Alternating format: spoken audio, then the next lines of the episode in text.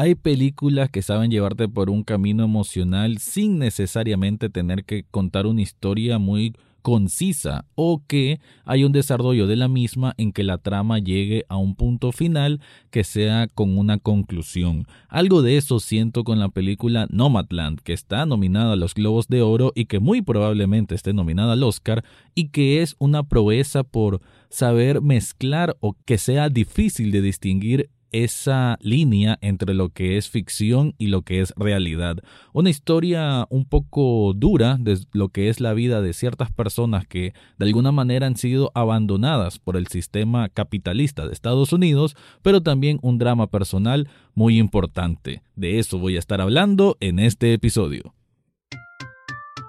Análisis cinéfilo y seriéfilo de la actualidad. Esto y más en el podcast Echados Viendo Tele esta es una producción desde Nicaragua de Rafael Lechado.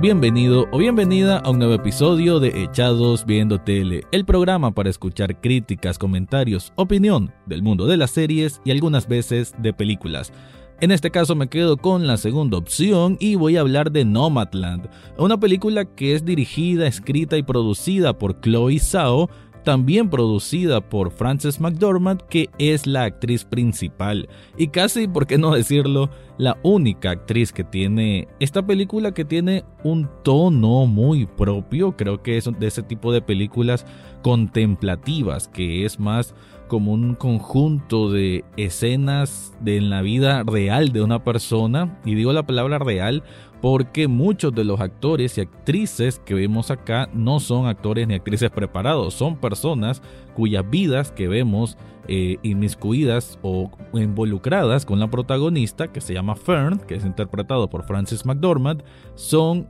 retratos de lo como son en realidad estas personas. ¿Por qué se llama Nomadland? Se llama Nomadland porque bien hace referencia a la palabra nómada y esta historia está basada en un libro que salió en 2017 que tiene este mismo título, eh, algo así como Nomadland, un viaje por la América del, del siglo XXI, por ahí va el nombre, en que está basado en personas reales. Hay personas en Estados Unidos que eh, llegan a una cierta edad, puede decirse que son personas de la tercera edad y que si no tienen más familia a la cual recurrir o por opción propia, deciden hit the road. Hit the road es como decir ponerse al camino y comprar una RV o una van eh, y vivir en esa van. Por eso dicen que son nómadas, porque no tienen un hogar como tal. Es curioso, ¿no? Y creo que lo repiten una, dos ocasiones en la película de que ella no es que esté homeless, que es el término que siempre existe para estas personas que viven en la calle, sino que ella está houseless. Es distinto, ¿no? Es como decir, eh, bueno, también se dice en español sin hogar, pero en este caso es bien específico en cuanto al contexto, lo que es un hogar. Ella sí tiene dónde vivir, pero tal vez el hogar, en el sentido tradicional de un lugar de asentamiento familiar, ella no lo tiene, pero por cierta decisión que ella misma tomó porque ella es una viuda. Y es una viuda que eh, perdió tanto a su esposo como su estilo de vida cuando, porque la película si no me equivoco está eh, remontada al 2011, allá en el lado de Nevada, en que ella pierde su empleo en una especie de ciudadela que era de una empresa, de una fábrica, que prácticamente de esas ciudadelas que solo existen para los trabajadores de la propia fábrica. Cerró la fábrica y todas las personas que ahí vivían prácticamente se retiraron. El pueblo quedó como un pueblo fantasma. Y ella tomó la decisión, Fern, de, pues, como lo mencioné antes, de ponerse al camino, hit the road. Y encontró en este estilo de vida, de, de, de vivir literal en una van, un, como un escape personal, filosófico incluso, como una necesidad personal de,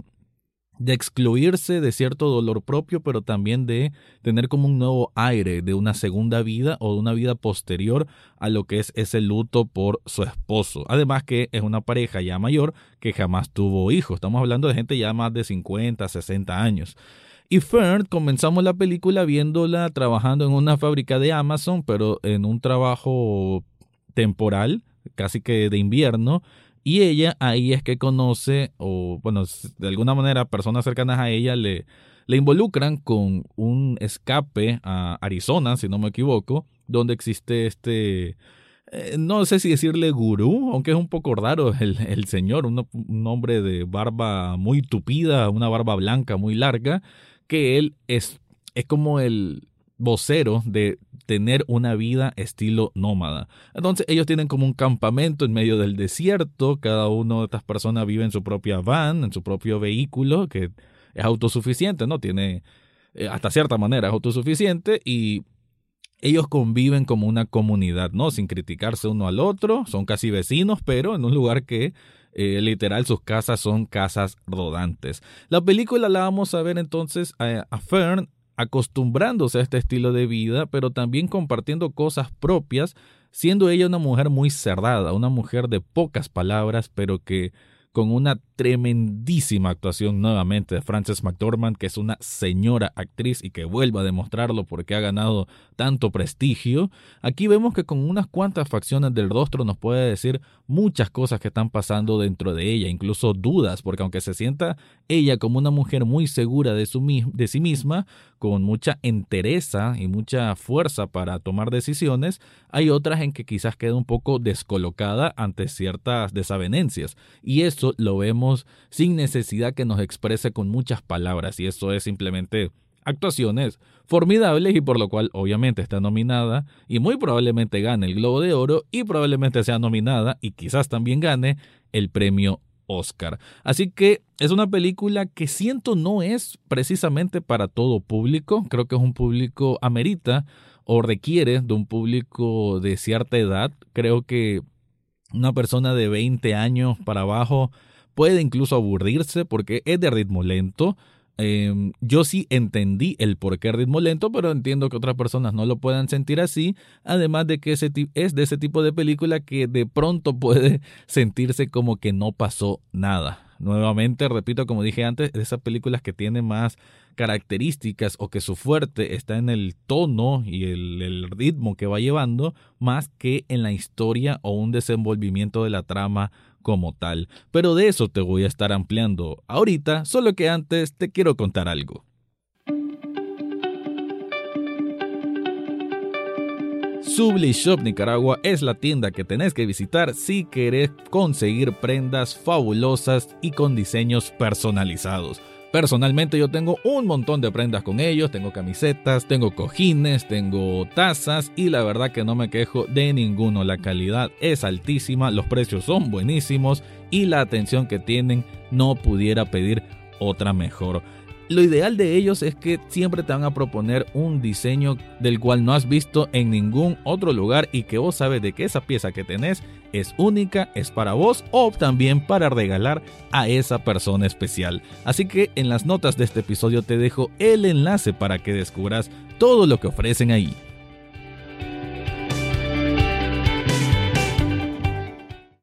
en este viaje que cuenta con una fotografía bellísima, porque estamos viendo aquí paisajes de una, creo que si no me equivoco es del West America, así se le llama, ¿no? La parte oeste de América y que tiene unos paisajes hermosísimos, ¿no? Aquí no estamos hablando tanto de árboles y esto, sino zonas un poco áridas, de desierto, pero que también tienen un encanto y melancolía, que creo que melancolía es como el sentimiento más importante, que es el que va fluyendo en cada una de estos pasajes de historia que vamos viendo porque, aunque dije que tengo un ritmo lento, no significa que no precisamente ocurran ciertas cosas. Vemos a Fern que pasa de este trabajo en Amazon a conocer a estas personas nómadas, eh, de conocer a personas que conviven ahí como Linda May, Swanky, el propio Bob, que hay que decir que estos tres personajes cada vez que tienen intervención dentro de la película y creo que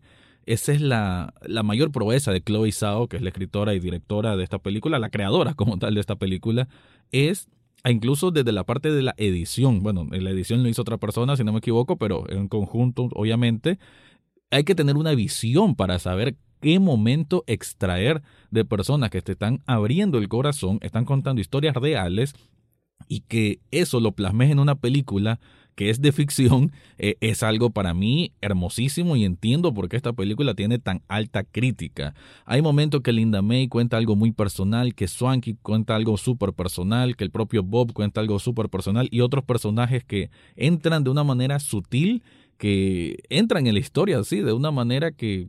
es, eh, no decir inesperado, pero sí que va fluyendo muy bien, sin que tengan que ver exactamente con, el, con la historia principal y que estos aportes de estas personas lo que cuentan es sinceramente es como estar viendo un documental. Hay cosas que pueden ser un quizás cosas de un minuto, dos minutos, medio especie de monólogos que son muy fuertes hasta, por qué no decirlo, desgarradores. Y la reacción de Frances McDormand, cómo se mira compenetrada con estas historias que cuentan estos nómadas, estas personas ya mayores que cuentan, qué sé yo, cómo perdieron un hijo, cómo tienen un cáncer terminal, historias muy duras pues y muy reales que la reacción de Frances creo que sobrepasa la actuación, es simplemente empatía humana hecha a persona y eso filmado de una manera bellísima. Creo que ese es el gran fuerte que tiene Nomadland como película, que además creo que ocupa mucha iluminación, mejor dicho, toda la iluminación es natural. Eh, hay muchas escenas que son atardeceres que me parecen, bueno, preciosísimas, también muchas escenas de noche, pero juega con diferentes tiempos del día en que siempre vamos a tener, bueno, muchas de las tomas van a ser en espacios en exteriores con aquellos fondos increíbles, ¿no? Eh, un momento eh, Fern, el personaje Fern, conoce a un señor que también está como solo y como que coquetean de alguna cierta manera, como que se están conociendo, y llegan a un lugar donde él le guía, él le guía de una zona así desértica, no me acuerdo ahorita cuál es la importancia, pero eh, es como una zona como decir un mini gran cañón. Ahí me disculpan para las personas que viven en Estados Unidos, no, no manejo muy bien esa, esa, esa, esa parte pues, de ellos, de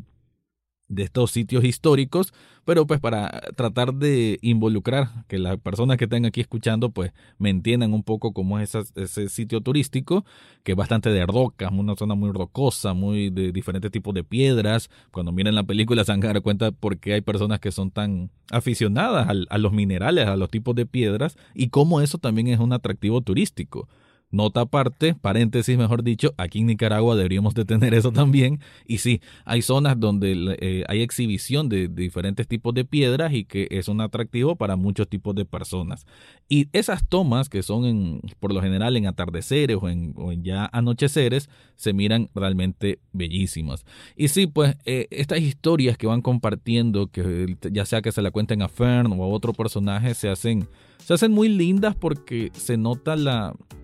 el tratamiento adecuado y respetuoso. Porque creo que eh, desde que uno habla de un documental, eso es lo, más importante que puede haber. El respetar lo que te está contando esa persona, lo que te está aperturando de sí mismo, y eso es algo que se percibe muy, muy, muy bien en esto de esta película Nomadland. Ah, como escuché en otro podcast por ahí, la parte de edición debió haber sido complicada, porque a como hay estos tesoros, estos verdaderos diamantes de conversaciones o monólogos que ya les comenté, también imagino que hay mucho material que se tuvo que, desecharse, pues que no era tan, tan importante o que no cabía bien en, la, en el metraje de la película. Sin embargo, es todo un arte, ¿no? El saber escoger, el tener la atención adecuada, eso es en sí un arte y quedó muy bien plasmado en la película.